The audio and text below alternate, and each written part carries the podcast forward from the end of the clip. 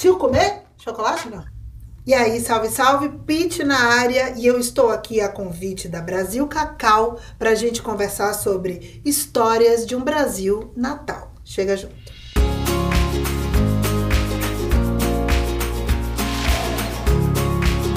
Eu recebi esse convite da Brasil Cacau e eu fiquei muito feliz pela, pelo mote da campanha, assim, de poder falar sobre os diferentes Brasis. Eu sempre pensei muito sobre isso, sobre como os natais são diferentes, né, no nosso país. E eu tenho algumas histórias para contar de natais é, da minha terra, assim como acho que cada brasileiro e cada brasileira tem a sua peculiaridade.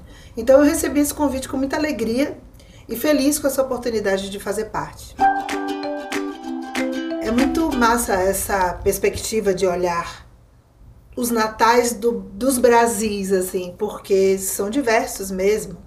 E eu, como uma mulher nordestina, baiana, é, acho massa poder trazer essa perspectiva também, né? A gente sempre vê muito as coisas que acontecem em Rio São Paulo, mas no Nordeste tem um.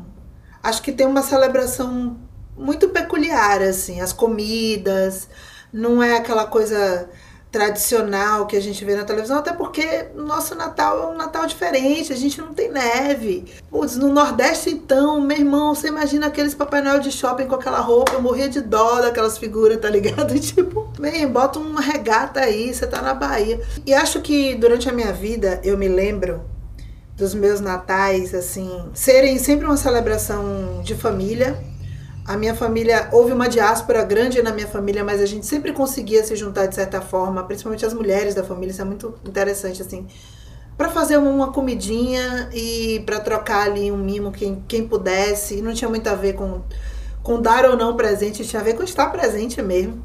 E eu me lembro de várias situações históricas e de também de contextos que fugiam a, a situação social que talvez fosse esperada, assim, né? A gente normalmente vê aquela mesa farta e perus e coisas, nananã. Cara, muitas vezes os natais da minha família era tipo um frango assado, uma farofa e um arroz. E é isso, e, e a gente estava ali junto, independente do tamanho da mesa, sabe assim? Porque nem todo mundo tem condição financeira de fazer um Natal idealizado como às vezes a gente vê.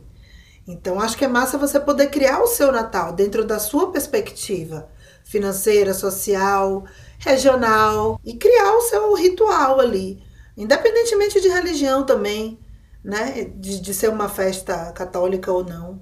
É, para mim sempre foi mais uma coisa de juntar a, as pessoas que a gente gosta naquele dia, a, a, família e os amigos. E depois que eu cresci, saí de casa e não estava mais perto da família, era a minha família escolhida, que são os nossos amigos. Hoje eu sou casada com judeus. Judeus não tem Natal. E lá em casa é um sincretismo louco, assim, essa coisa judaico-baiana, porque eu celebro as festas junto com, com a comunidade judaica e, e o Daniel e a Madalena, que é minha filha, também aprenderam a celebrar de certa forma é, essa coisa do Natal, que é um jeito que eu fui criada, que tem aquele dia ali que acontece aquela, aquela reunião. Então tem essa diferença cultural que eu acho que é importante para falar sobre diversidade, sobre respeito as diferentes formas de, de se celebrar, né, de, de se confraternizar. Agora que a gente está pertinho do Natal, eu acho que está todo mundo pensando como é que a gente vai fazer. Eu também estou nessa mesma situação. Eu não sei exatamente. Mas o meu exercício tem sido descobrir o que é importante para mim nesse dia. E eu continuo sentindo que é estar perto e ser presente das pessoas que são importantes para mim. É, não é possível haver um grupo grande, eu acho, para mim pelo menos. Não, não acho que é isso é prioritário, até por, pela circunstância mesmo, não seria também prudente. Eu o que eu quero fazer? Eu quero criar uma bolha responsável com as pessoas mais próximas, minha família mais próxima diretamente e os meus talvez amigos mais próximos e se reunir para estar tá junto, para a gente passar para um novo ciclo. Bom, tá aí. O fim do ano para mim tem essa característica. É, eu preciso fechar essa tampa para abrir uma próxima. E eu acho que o que eu pretendo fazer é isso. Acho que a grande reflexão de 2020 para mim, com essa coisa de, de, isolamento e pandemia, foi justamente essa, de é, estar presente, ser presente, ser estar.